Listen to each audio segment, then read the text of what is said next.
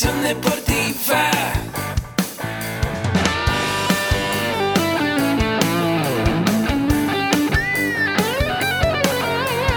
Yo soy Ahmed. Somos guerreros. Hola, bienvenido a la Asociación Mexicana de Educación Deportiva.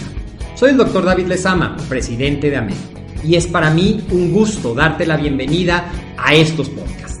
Este programa está diseñado para compartir contigo conocimientos de los temas que nos apasionan a todos los que amamos el físico-constructivismo y el fitness y queremos mantener un estilo de vida saludable.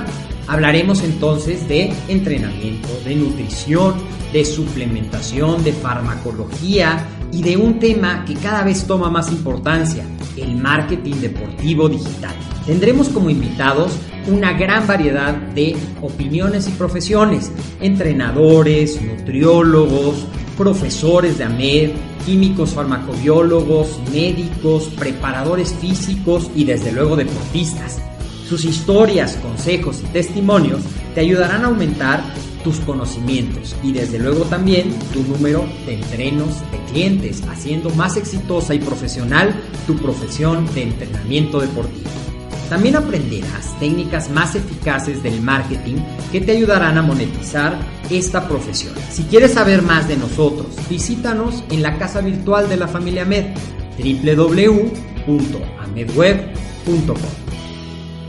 Y me gustaría empezar en esta plática hablando de qué es el fitness. Y el fitness, si nosotros lo quisiéramos traducir literalmente, pues sería estar en forma. Estar en forma para mantener nuestra salud, para poder ser ágiles, para poder tener un cuerpo que pueda realizar las diferentes actividades o los retos a las que va a estar sometido, pero también que pueda, desde luego, tener el rendimiento adecuado y como nosotros le llamamos la calidad de vida adecuada de todas las personas. Entonces, nosotros, ¿para qué queremos estar saludables? ¿Para qué queremos nosotros estar trabajando? ¿Cuáles son los objetivos del fitness? Pues los objetivos del fitness definitivamente son mantenernos saludables, mantener nuestra calidad de vida, mantener esa...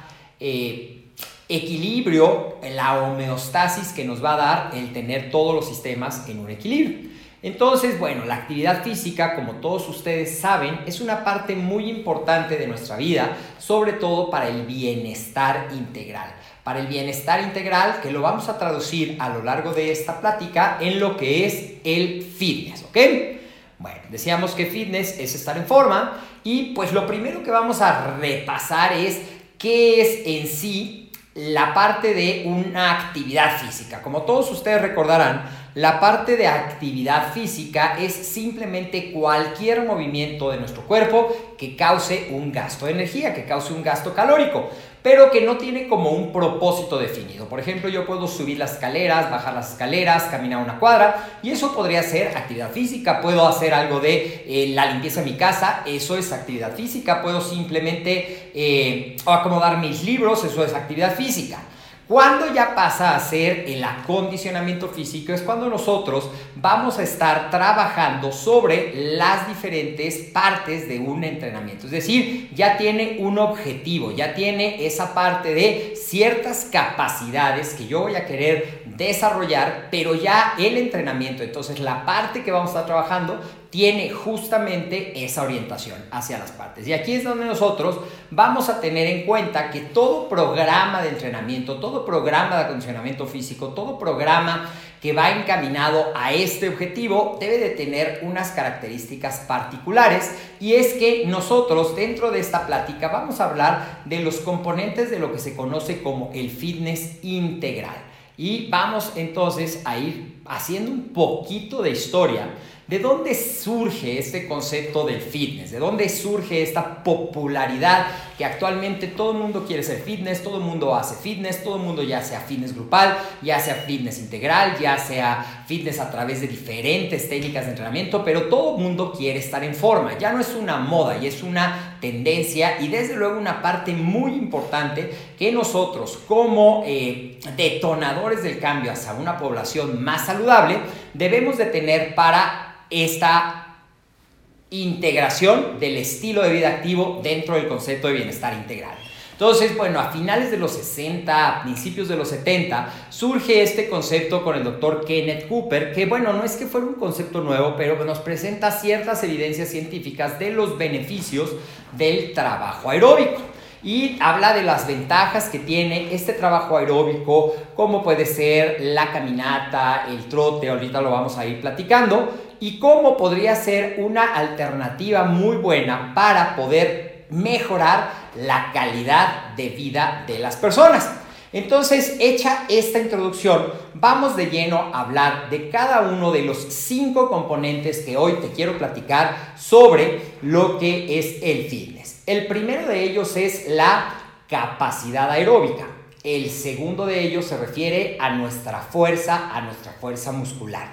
El tercero, vamos a hablar brevemente de lo que es la resistencia muscular la movilidad y finalmente, probablemente en este punto es en el que más me voy a detener, es la parte de la composición corporal. Y esto lo vamos a lograr a través de un equilibrio entre la nutrición adecuada y todos estos componentes anteriores de lo que es el entrenamiento en sí. Actualmente, también está como muy en boga el concepto de lo que es el wellness. El wellness seguramente ya lo habrás escuchado. Bueno, se refiere a que además de esta parte física, de tener la capacidad aeróbica, de tener la fuerza, de tener la resistencia muscular, también le agregan el componente de la parte intelectual, la parte espiritual, para que haya un bienestar físico, un bienestar mental y un bienestar emocional a través de todos esos equilibrios. Pero hoy vamos a hablar más que de la parte de wellness, de la parte de el fitness. Entonces,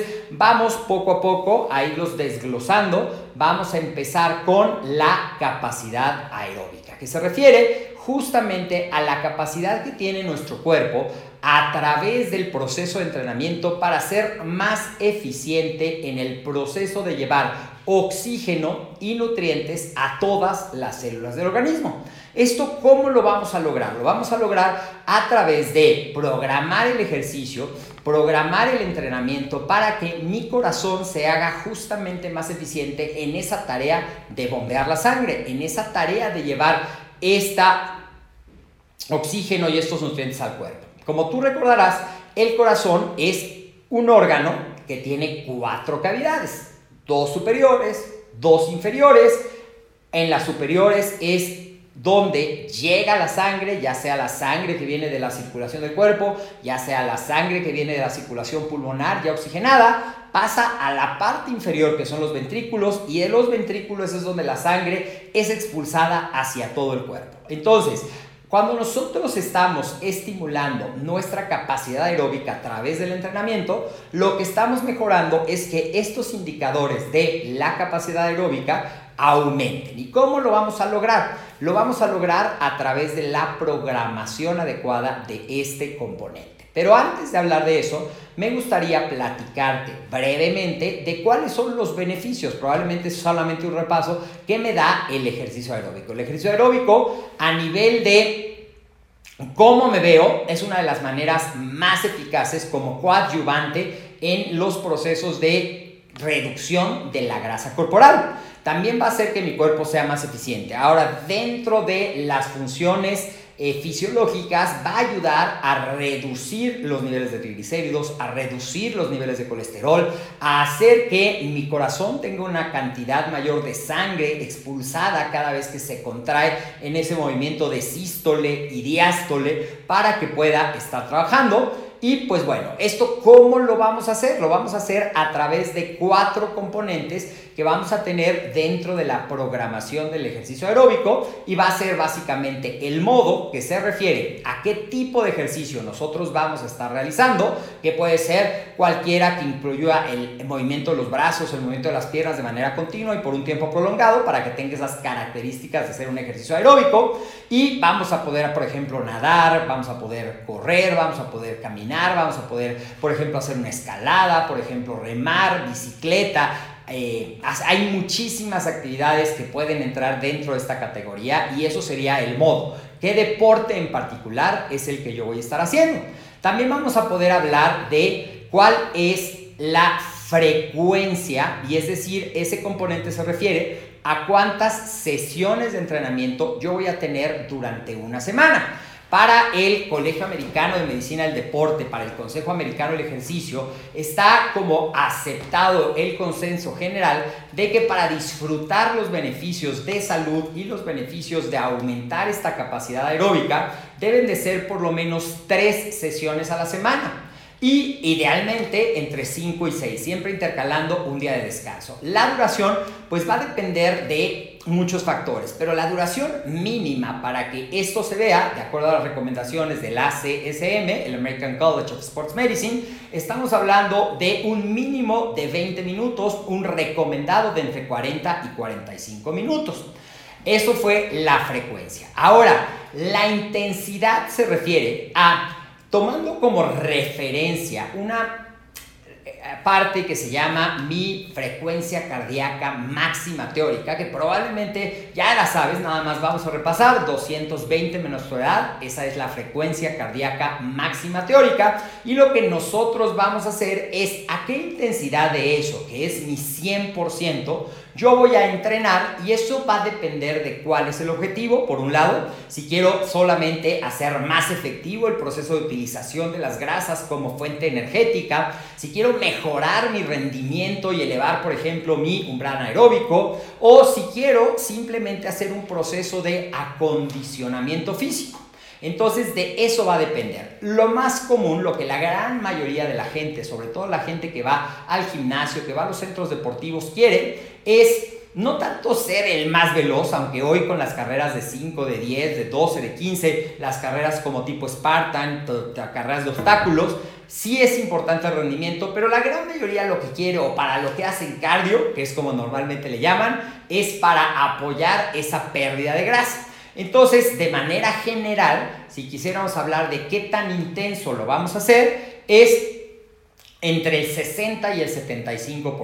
¿Y qué es lo que yo estoy buscando con eso? Pues estoy buscando que el cuerpo utilice básicamente o mayormente las reservas energéticas de grasa, es decir, lo que conocemos como oxidación de las grasas o beta oxidación de las grasas, más eh, específico, para que eso sea incorporado a la formación del ATP, lo que normalmente conocemos como el metabolismo aeróbico o el metabolismo oxidativo.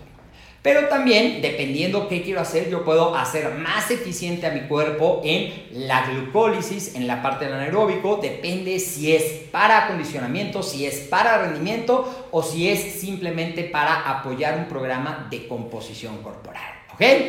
Bueno, entonces ya tenemos el modo, ya tenemos la frecuencia, ya tenemos la intensidad y finalmente tenemos la duración como el cuarto componente de esta parte, que es cuánto tiempo voy a entrenar en cada sesión. Y te decía que el mínimo que recomienda son 20 minutos, el ideal 45 minutos, de manera general para estos beneficios de salud que te platicaba. Muy bien, ya hablamos del primero de los componentes del fitness. Vamos a pasar ahora al segundo, que es la fuerza muscular. Y la fuerza muscular va a poder ser definida como cuánto peso va a poder mi cuerpo o mis músculos en particular, dependiendo si estoy hablando de mis bíceps, de mis tríceps, de cualquiera de las zonas musculares, pectorales, el, tren inferior, los cuadríceps, eh, cualquier ejercicio es la capacidad de peso, cuánto peso yo puedo levantar en una sola repetición voluntaria. O si yo estoy enfocado al rendimiento, ¿cuánto peso puedo levantar? Por ejemplo, en los levantamientos de alterofilia o en los levantamientos de potencia, también conocidos como el powerlifting, ¿verdad? Entonces, es eso, cuánto peso, cuánta resistencia mi cuerpo puede vencer. Y eso lo vamos a trabajar también a través de unos parámetros específicos que dependen de ¿Cuál es el objetivo? Yo puedo trabajar la fuerza máxima y para eso yo tengo que estar trabajando con intensidades muy altas, con pocas repeticiones, en base a un parámetro que probablemente es el más conocido. Actualmente está evolucionando la parte de la prescripción del ejercicio de fuerza, pero seguramente tú has escuchado la parte del 1RM. El 1RM o una repetición máxima justamente se refiere a esta programación. Y si yo quiero, de acuerdo a los lineamientos nuevamente de prescripción, en este caso basados en la Asociación Nacional de Fuerza y Acondicionamiento, la NASCA, National Strength and Conditioning Association, es la parte que me dice que si yo quiero estimular mi fuerza máxima, pues debo estar trabajando con intensidades superiores al 85%. Las repeticiones, que es otro de los parámetros que yo voy a tener aquí, pues son entre menos de 6 y pues si yo llego al 100% voy a poder hacer una repetición. Aunque hay métodos específicos en los cuales se trabaja una parte que se usan intensidades superiores al 100%, como puede ser cuando estamos hablando de los métodos excéntricos, los que ponen énfasis en esa parte de la contracción, pero normalmente vamos a llegar hasta el 100% como el límite máximo. Si yo quiero trabajar el aumento de la masa muscular, que no necesariamente me va a hacer más fuerte, pero sí también hablando de lo que más busca la gente, es esa parte. Yo quiero estar lo más musculoso, tener ese tamaño que haga que mi cuerpo refleje el trabajo en el gimnasio, lo que normalmente conocemos como buscar la hipertrofia muscular. Y entonces los parámetros para esto van a estar entre el 65, el 85% de la intensidad, un rango de entre 6 y 12 repeticiones. Y finalmente, si lo que yo busco, y eso me lleva al tercer componente, es la resistencia muscular, que se podría definir de una manera muy sencilla como la cantidad de tiempo que mis músculos pueden estar trabajando en algún movimiento determinado. Eh, por ejemplo, en, si yo soy un corredor, necesito tener una combinación de resistencia muscular con una adecuada capacidad aeróbica. Si yo soy un corredor de velocidad, debo de tener una combinación de un entrenamiento anaeróbico, un entrenamiento aeróbico, un entrenamiento de fuerza para que cada zancada que yo dé pueda traducirse en que yo me desplace la mayor cantidad de metros y entonces sea más eficiente esa parte, pero también debe tener esta resistencia muscular. Entonces, cuando yo estoy buscando trabajar en el gimnasio, hablo solamente del trabajo de fuerza con el gimnasio basado en el 1RM, estamos trabajando con intensidades menores al 65%, repeticiones mayores a 12. Ahora, otro componente importante que tengo que tener en cuenta cuando yo estoy programando el entrenamiento de fuerza, sea el entrenamiento de fuerza muscular, de resistencia o enfocado a la hipertrofia, es el tiempo de descanso. Y ese tiempo de descanso, ¿a qué se va a referir básicamente? Se va a referir a cuánto voy a descansar entre una serie, que una serie es el número de repeticiones que yo voy a hacer juntas, y otra serie. Y dependiendo de lo que yo estoy buscando, puedo descansar entre 30 segundos o menos cuando yo estoy trabajando la resistencia muscular o hasta a lo mejor 3 minutos o 5 minutos cuando yo estoy trabajando en la escala más alta de la fuerza máxima. Esto va a ser relacionado con un factor muy importante que es darle a mi cuerpo, a mis músculos, el tiempo suficiente para que los sustratos energéticos se puedan reponer y entonces yo pueda hacer un esfuerzo de la misma intensidad y volver a hacer mi serie exactamente como está programada. Entonces, pues ya platicamos de tres de los componentes que son la capacidad aeróbica, la fuerza muscular y la resistencia muscular. Ahora, si nosotros estamos diseñando un programa de fitness integral, hay un aspecto que a veces se les olvida a muchas de las personas que van al gimnasio y es la parte de la movilidad. La movilidad que va a estar formada por la elasticidad, que se refiere básicamente a la parte de el tejido muscular, y la flexibilidad que se refiere a la parte articular. ¿Y qué es lo que yo busco? Que yo pueda tener un rango de movimiento, si yo estoy haciendo un círculo, por ejemplo, con mi articulación del hombro, que sea un rango completo de movimiento.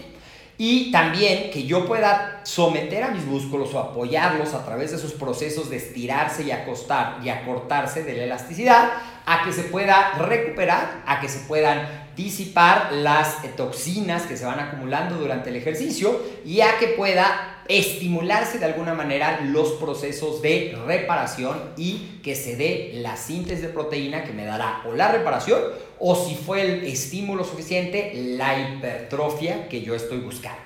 Entonces, es muy importante y, por ejemplo, si yo estoy programando tanto una sesión de entrenamiento aeróbico como una sesión de entrenamiento de fuerza o una sesión en el gimnasio que incluya los dos, yo debo de tener como una parte introductoria la parte del calentamiento, que el calentamiento, como seguramente ya sabes, lo que va a hacer es preparar a mi cuerpo para pasar de la calma a la actividad física. Va a hacer que las articulaciones se lubriquen mejor, que aumente ligeramente la temperatura corporal, que aumente el flujo de sangre hacia los músculos que van a estar trabajando y que empiece a llegar ese mayor aporte de oxígeno, de nutrientes que permita que esos músculos puedan desempeñarse adecuadamente.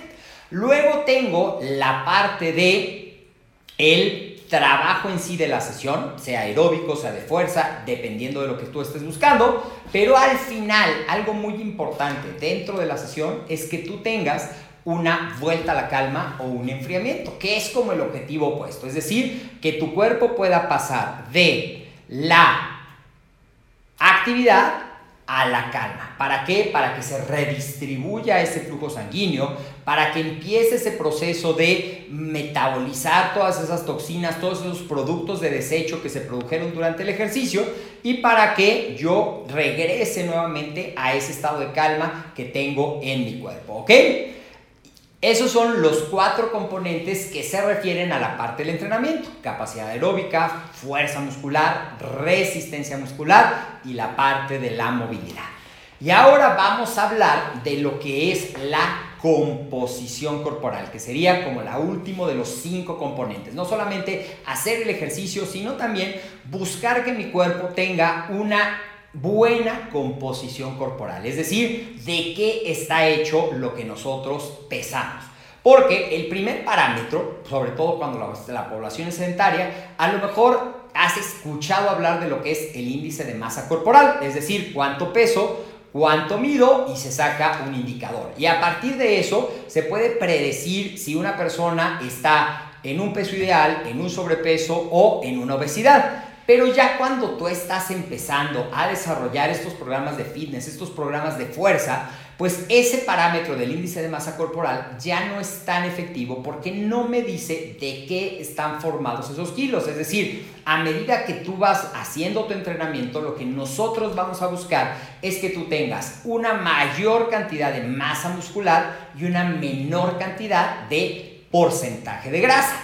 ¿Cuál va a ser el resultado? O sea, ¿cómo se traduce eso a un lenguaje muy sencillo?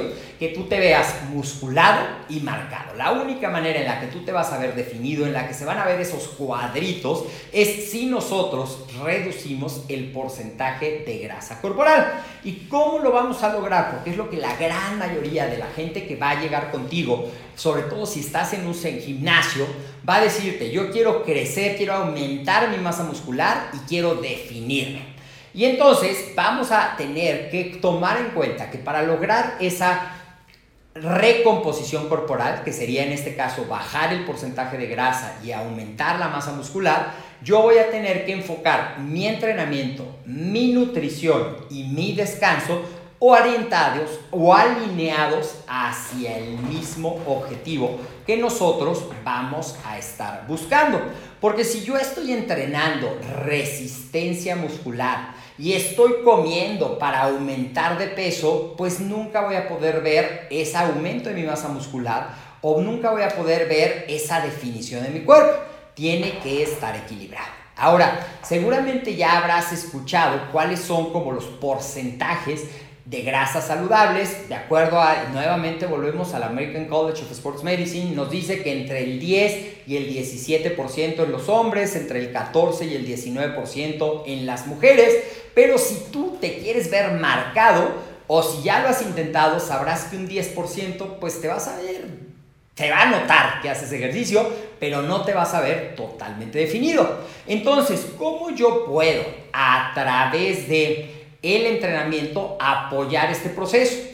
yo lo puedo apoyar haciendo mi entrenamiento enfocado a dos partes. Si estoy buscando esa parte de definirme y marcarme. Yo tengo que trabajar en la parte de fuerza dentro del rango de la hipertrofia, porque lo que yo busco es que la cantidad de masa muscular aumente. Y dentro de la parte del trabajo aeróbico, lo que tú vas a estar haciendo o lo que puede ser recomendable para apoyar este proceso de composición corporal va a ser que puedas trabajar el aeróbico dentro de la zona aeróbica, que más o menos lo que hablábamos de la oxidación de grasas, entre el 60 y el 75%, dependiendo de tu nivel de acondicionamiento, para que también la grasa pueda ser usada, oxidada como ATP. Ahora, esto es de manera general. Dentro de los parámetros de ejercicio, puedo hacer entrenamientos interválicos de alta intensidad, lo que tú conoces como HIIT, o el HIST, que es el entrenamiento interválico de alta intensidad, pero enfocado a la fuerza.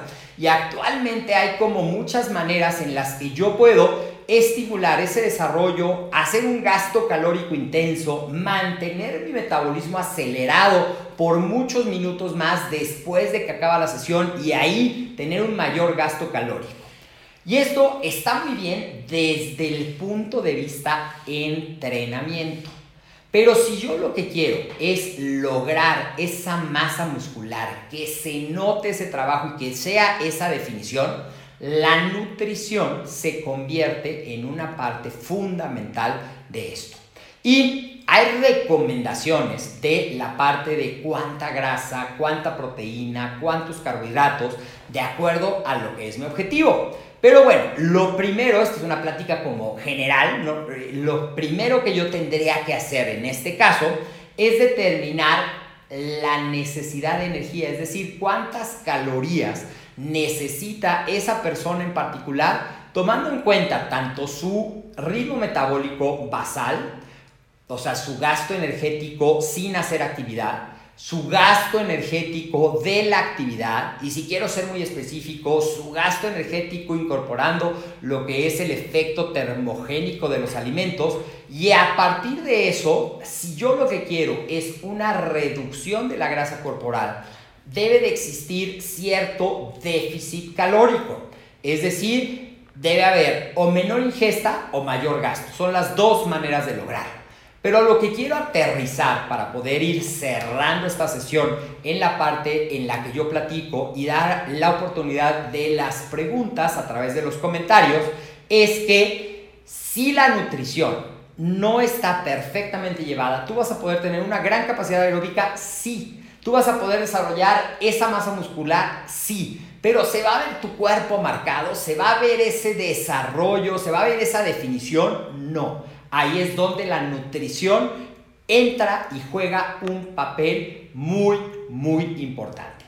Y de manera general, ¿qué tendría yo que hacer? Dependiendo de mi objetivo, pero vamos a hablar de la composición corporal, de lo que la mayor gente busca, ya que decíamos que es aumentar mi masa, reducir mi porcentaje de grasa para que el resultado sea que mi cuerpo se vea definido y marcado. ¿Qué tendría que hacer? A lo mejor aumentar un poco la cantidad de proteína dentro de mi dieta, Estamos hablando del rango de entre 1.8 y 2.2 gramos por kilogramo de peso. Tendría que reducir la cantidad de carbohidratos y dependiendo de qué tan estricto sea tu programa o qué tan bien toleres esa reducción, podríamos hablar de entre 3 y 5 gramos por kilogramo de peso de carbohidratos y de grasa podríamos hablar a lo mejor entre medio gramo y un gramo por kilogramo de peso.